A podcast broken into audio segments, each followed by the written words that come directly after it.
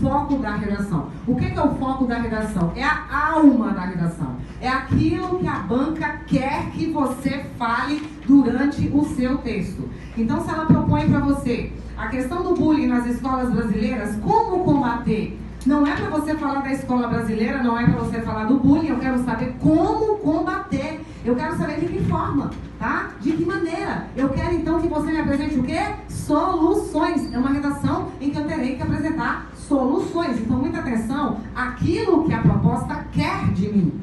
É isso que primeiramente eu tenho que fazer. Depois que você analisa isso aqui, é que você, olhando para as palavras-chave que você circulou, vai formatar a sua tese. E não o contrário.